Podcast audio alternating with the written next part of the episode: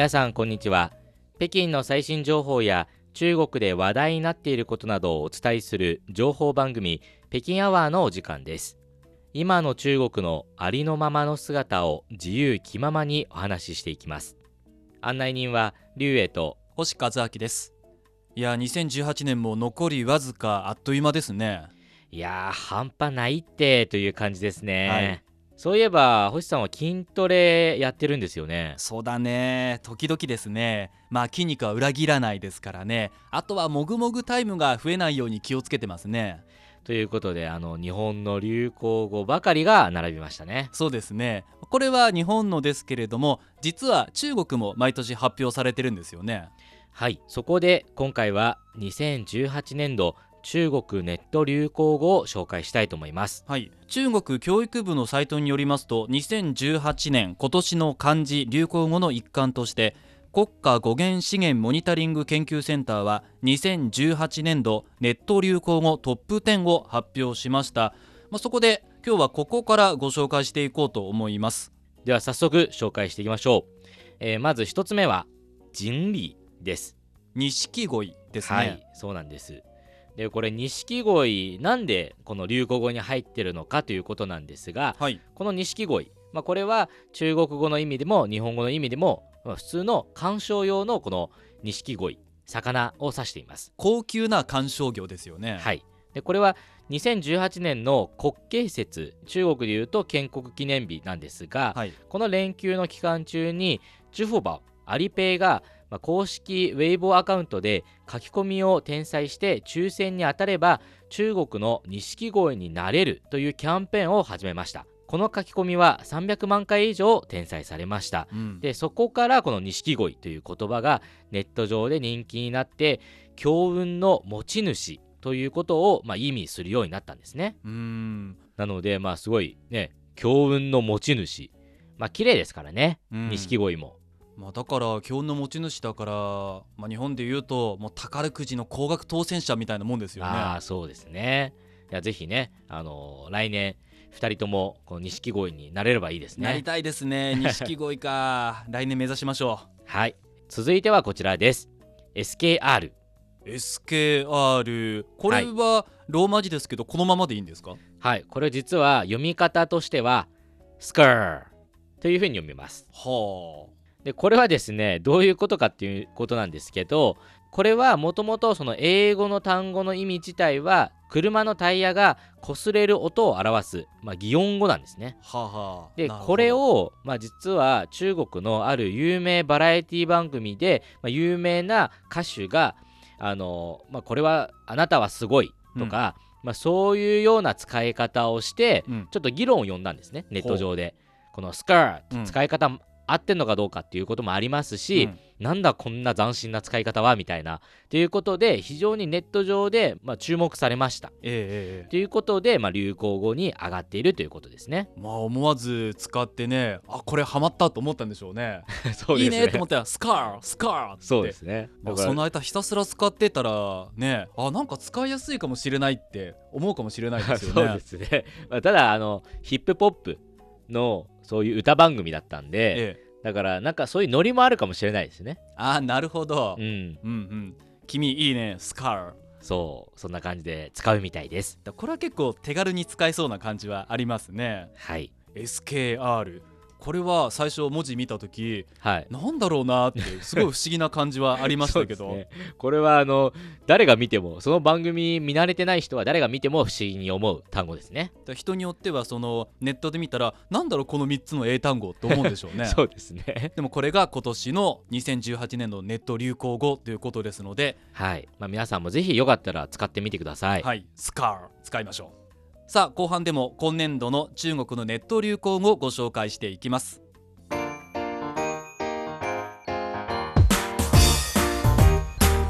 お聞きの放送は北京放送中国国際放送局です。今の中国のありのままの姿について自由気ままにお話をする情報番組北京アワーです。今日のテーマは2018年度中国ネット流行語ですはい、それでは次の流行語を紹介したいと思います。えー次の流行語はこちら、官宣です。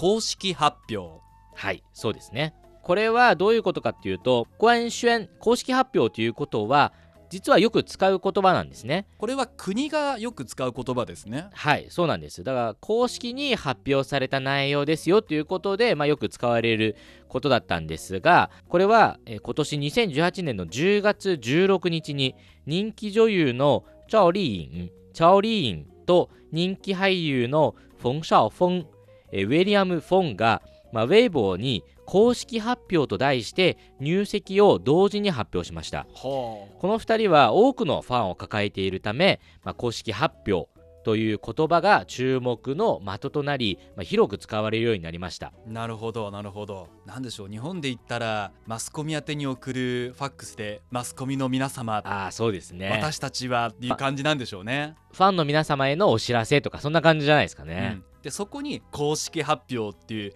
うん普段は見慣れない言葉、そういう時の発表で使わないからこそ注目されたということですよね。はいそうなんですね。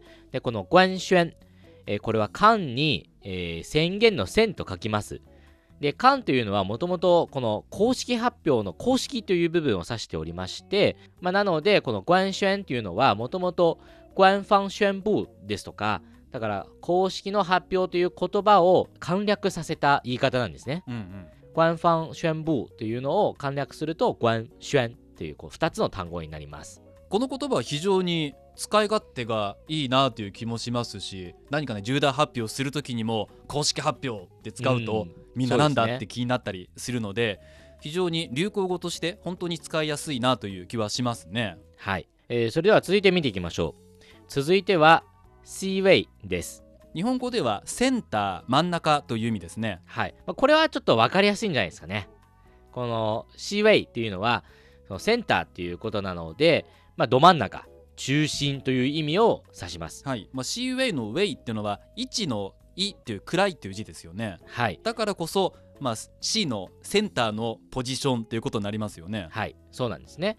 でこのもともと C-Way っていうのはこのステージの真ん中の位置に立ったり、まあ、芸能人がポスターで真ん中の位置にいることを指しますうん、でネットユーザーの間で最も重要な位置ですとか最も注目されている位置ポジションという意味で使われるようになりましたうん、うん。でこの言葉はですねもともと日本でこう多人数のアイドルグループはい。が出てきた時に、うんあのセンターは誰だとか、はいはいセンターの奪い合いとかってあるじゃないですかありますね。まあそれこそいろんなアイドルで例えばじゃんけんですとか、はい。あとは人気投票とかあるじゃないですか、うんだからそこで何を奪い合ってるのかっていうところで、まあ、センターを奪い合ってます。うんということでセンター C ウェイっていうのがもともとの由来なんですね。はあ、はあはあはあはあはあ、なるほど。じゃあ、ね、シーウェイの争いということですもんね。でそれが今いろんな分野で応用されるようになって誰が C ウェイに立ってるんだっていうことで、まあ、必ずしやアイドルとかではなくあの、まあ、いろんなところで使われます。うんうん。なので、まあ、今はもともとはアイドルを指すことなんですが今はいろんなことで、まあ、使われるようになった、まあ、非常に幅広い言葉ですね。うんまあ口に出してもとてもなんでしょう口なじみがいいというか、うん言いやすい言葉だなと思いますのでこれも確かに流行るなという気はしますね。はい、えーではもう一つ紹介したいと思います。はいえーこちらです。土味情話です。ベタな愛のささやきです。はい。まあ、これはちょっと、あのー発表があるまではこの言葉について僕もちょっと分かんなかったです。ほでこれはどういうことかっていうと鳥肌が立ちそうなベタで寒いジョークのような愛のささやきのことを指します。まあつまりは甘い言葉ということですよねですよね。のろけですね。うんで通常転換や、まあ、誇張表現が多く使われます例えば僕の君への愛はトラクターで山を駆け上がるかのごとく激しいといったような大げさな愛の告白などがそれにあたります、はあ非常に大げさですし、うんその愛の気持ちは荒々しいでそうですすね。ね。飾ってないですね。あえてスポーツカーとかではなくトラクターですね。ねもっとかっこよく言ったらねスポーツカーで駆け抜けるような そんなスピードでとかあるかもしれないけど山を駆け上がって。まあねあえてトラクターなんでしょうね。ねもうずっとこうガシャンガシャンガシャンガシャンっていう。重みがある。まあそうか重みがあるし力強さそれがきっとまあベタな愛のささやきになるんでしょうかね。そうですね。まあもともとその都市部とかではなくそのまあ、農村部でもなくその中間地点にいる人たちがよく使っている、まあ、ジョークですとか、うん。まあ、そういったようなことが元となって、えーこういうような土味陳話というのが流行るようになりました。あえてこういうセンスでうん。こういうことを表現するんだっていうその面白さうん。というところに注目が集まって、えー使われるようになりましたね。うん、じゃあこの「トゥウェイチンファ」の中でもちろんこの言葉も流行語ですけどそのどういう表現が面白いかとかこんな表現があるってのが探せばいっぱい出てくるんでしょうね。いっぱいすね。なるほどそういうのを勉強すればいろんな表現の幅が広がるかもしれないあこうやって愛を形にするんだっていうのがわかるかもしれませんね。はい。まあ、ぜひね、皆さんもこの流行語を積極的に、これからまあいろんな人と会話をする中で、まあ、どんどん使って、なんか話の幅が広がればいいですね。そうですね非常に使いやすい口なじみの多い言葉が多いですのでぜひ皆様ご参考になさってください。北京アワー、今日は2018年度中国ネット流行語というテーマでお届けしました。それでは次回の北京アワーもどうぞお楽しみに。我们下次节目再见。さようなら。